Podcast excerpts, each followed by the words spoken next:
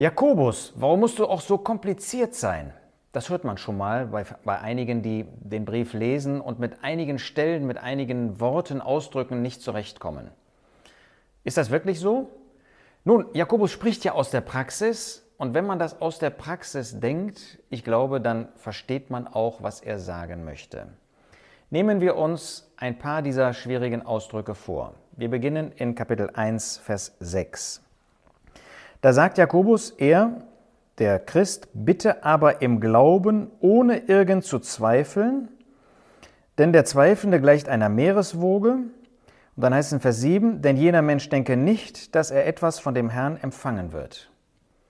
Zweifel. Der Zweifelnde braucht nicht zu hoffen, dass der Herr seine Gebete erhört. Aber es zweifelt doch jeder schon mal. Dann gibt es ja für niemanden die Hoffnung, dass seine Gebete erhört werden. Kann das gemeint sein? Natürlich nicht. Es geht nicht um Glaubenszweifel. Es geht um die Frage, zweifle ich an Gott? Zweifle ich an seiner Allmacht, an seiner Liebe? Es geht also nicht darum, dass wir mal einen kleinen, auch einen zweifelnden Glauben haben. Aber wenn ich Gott nicht mehr zutraue, dass er helfen kann, dass er die Dinge verändern kann, dass er in diese Umstände hineinkommen kann, dann bin ich ein solcher Zweifelnder. Und wenn ich an dieser Liebe, an dieser Fürsorge, an Gottes guten Wegen anfange zu zweifeln, dann werde ich keine Antworten auf meine Gebete bekommen. Jedenfalls habe ich kein Anrecht darauf. Dass Gott größer ist, dafür dürfen wir ihm nur danken, dass er trotz auch in dieser Hinsicht, wenn wir in besonderen Situationen sind und vielleicht doch mal an seiner Liebe zweifeln, trotzdem Antworten gibt, das ist großartig. Aber Jakobus zeigt, wir brauchen nicht zu hoffen, dass er dann antwortet, wenn wir an ihm, an seiner Liebe zweifeln. Dann Kapitel 1, Vers 13, eine zweite Schwierigkeit. Gott versucht niemand. Hier steht, niemand sage, wenn er versucht wird, ich werde von Gott versucht. Denn Gott kann nicht versucht werden vom Bösen, er selbst aber versucht niemand. Aber ich finde doch in Gottes Wort, dass Gott versuchte. Abraham, er versuchte den Abraham und auch andere. Nun, dabei müssen wir wissen, dass das Wort im Neuen Testament, Pairazzo, das äh, oder Pairazzo, ja, äh, der ähm, Jakobus benutzt, dass dieses Wort zwei Bedeutungen hat. Es bedeutet einerseits prüfen durch äußere Umstände, es bedeutet aber andererseits auch, dass wir durch Begierden, durch, den Sündel, äh, durch die Sünde, durch den Teufel zum Sündigen gereizt werden. Nun, und Gott prüft. Gott prüft zum Beispiel durch äußere Umstände.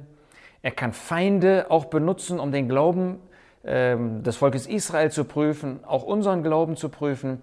Er kann auch Krankheiten benutzen, um den Glauben zu prüfen. Aber es ist nicht nur Prüfung. Es ist eigentlich sein, sein Ziel dabei, dass der Glaube sichtbar wird, dass etwas von der Größe unseres Vertrauens auf ihn deutlich wird. Ähm, dass die Freude am Heil dadurch sichtbar wird an der Errettung, dass wir auch in schwierigen Umständen ausharren. Manchmal warnt er uns auch durch solche Prüfungen, manchmal korrigiert er uns, manchmal ermahnt er uns. Anders ist das mit der äh, Versuchung, die wir von innen haben, die wir durch den Teufel vielleicht auch bekommen, ähm, der in unserem Inneren anknüpft und die Begierden irgendwie zu entfachen sucht. Und davon spricht Jakobus dann weiter. Jeder aber wird versucht, wenn er von seinen eigenen Begierden fortgezogen und gelockt wird. Diese Versuchung gibt es nicht von Gott, sondern das ist meine sündige Natur, das Fleisch. Das ist das, was der Teufel, was die Welt in mir sozusagen zum Laufen bringt, zum Anreizen bringt. Und das ist etwas, was uns zu Fall bringen soll. Aber Gott versucht nie, einen Christen, einen Gläubigen zu Fall zu bringen. Gott möchte nicht, dass wir fallen, sondern er möchte den Glauben hervorbringen. Und das ist, was Jakobus hier meint. Gott versucht nicht von innen, Gott äh, facht nicht unsere, unsere Lüste, unsere Begierden an, sondern Gottes Prüfungen sind solche, die den Glauben in unserem Leben sichtbar machen sollen und die dazu führen sollen, dass er verherrlicht wird. Ein drittes Wort, was ähm, uns schwierig vorkommt, was uns kompliziert vorkommt. Das ist in Kapitel 1, Vers 25. Wer aber in das vollkommene Gesetz, das der Freiheit nahe hineingeschaut hat. Das Gesetz der Freiheit. Gesetz? Stehen wir unter Gesetz? Römer 10, Vers 4 sagt, dass Christus das Ende des Gesetzes ist. Sind wir denn, Gesetz der Freiheit, frei zu tun, was wir wollen? Keineswegs. Wenn wir in Galater 5 einmal nachschauen, dann sagt der Apostel ähm, Paulus dort in Galater 5, Vers 13, ihr seid zur Freiheit berufen worden, Brüder, nur gebraucht nicht die Freiheit zu einem Anlass für das Fleisch. Das heißt, ja, es gibt Freiheit, aber nicht einfach eine willkürliche Freiheit. Das darf keine Freiheit des Fleisches sein. Warum spricht denn Jakobus überhaupt vom Gesetz?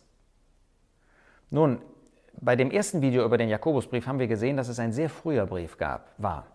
Was gab es zu dieser Zeit? Nur das Alte Testament. Das wird in einem Wort zusammengefasst, das Gesetz. Das heißt, das Wort Gottes war für die ersten Christen das Gesetz. Und deshalb nennt Jakobus es Gesetz. Zweitens wird durch den Ausdruck Gesetz deutlich, dass dieses Wort Gottes Autorität besitzt. Und das ist das Wort Gottes. Das Wort Gottes ist uns nicht einfach gegeben, dass wir überlegen, ob wir es nutzen oder nicht nutzen, sondern es besitzt Autorität, es soll Autorität in unserem Leben haben. Aber es ist ein Gesetz der Freiheit. Warum?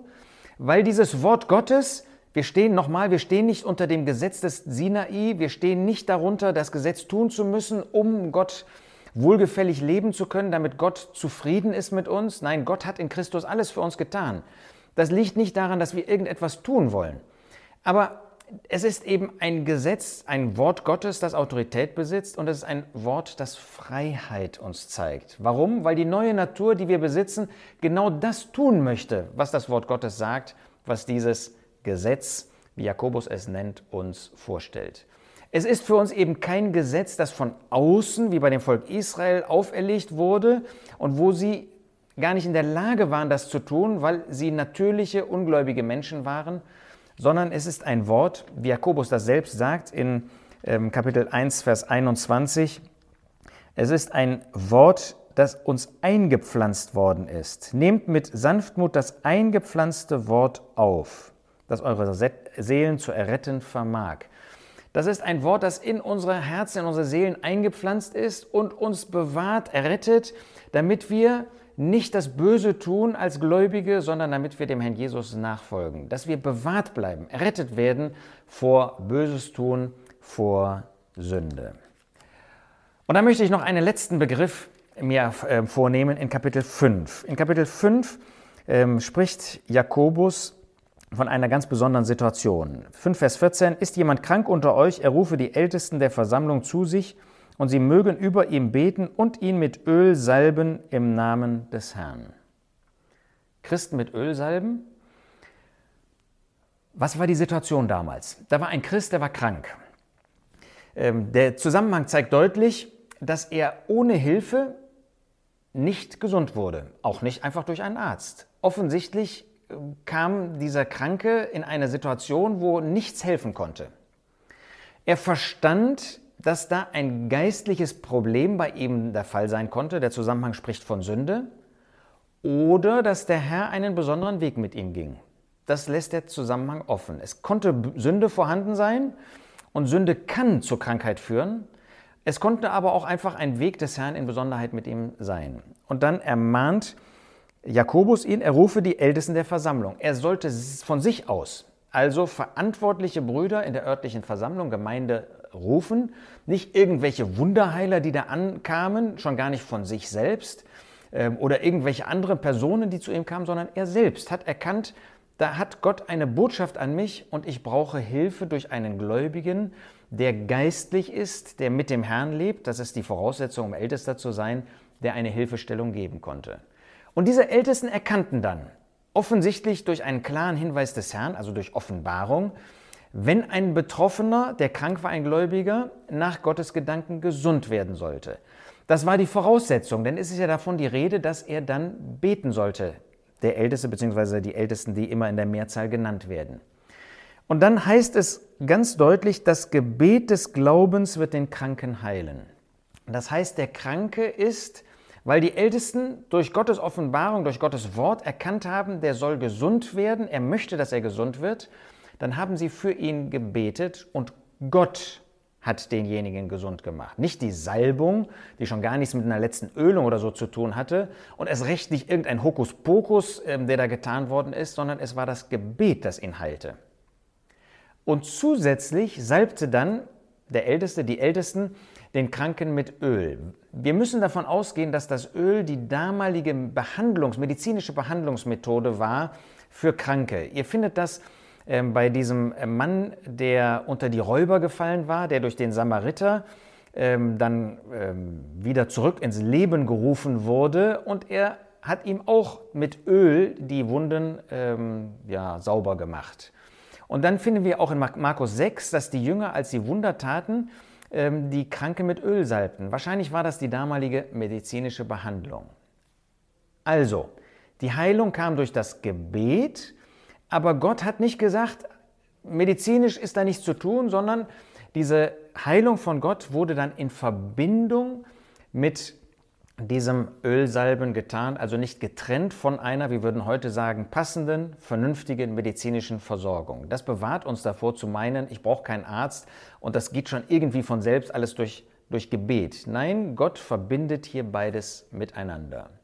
Nun, wir haben heute weder ähm, amtliche Älteste, weil es keine Apostel mehr gibt, die sie anstellen können oder berufen können, ähm, noch gibt es eine Wunderheilung durch Gaben, dass Menschen eine solche Heilung bewirken. Hebräer 2, Vers 4 macht deutlich, dass das damals schon, als der Hebräerbrief geschrieben wurde, Vergangenheit war. Aber Gott tut auch heute noch Wunder und er gibt auch heute noch das Gebet. Aber im Allgemeinen dürfen wir nicht davon ausgehen, dass Gott in der Zeit des Niedergangs ähm, große Wunder tut, auch Wunderheilungen tut. Er tut das im Einzelfall noch, aber im Allgemeinen finden wir im Neuen Testament, schon in Kolosser 1, Vers 11, dass er Kraft gibt zum Ausharren, aber er kann auch heute, weil er Gott ist und souverän ist, Wunder tun. Wir lernen hier dazu aus diesem Abschnitt das Gebet und die medizinische Behandlung wollen wir nicht einfach total voneinander lösen, aber Wirkung kam durch das Gebet. Und damit werden wir auch gewarnt, ein Stück weit vor Machenschaften von charismatischen Einflüssen und von Pfingstheilern, die heute noch meinen, große Wunder durch äh, Menschen tun zu können. Gottes Wort spricht davon nicht. Ich hoffe, du hast bei diesen relativ herausfordernden Bibelstellen und auch ähm, Ausdrücken ein Stück weit jetzt erkannt, dass Jakobus in unser Leben hineinspricht und dass wir diese Stellen verstehen können und dann auch glücklich mit unserem Herrn leben können. Und das wünsche ich dir.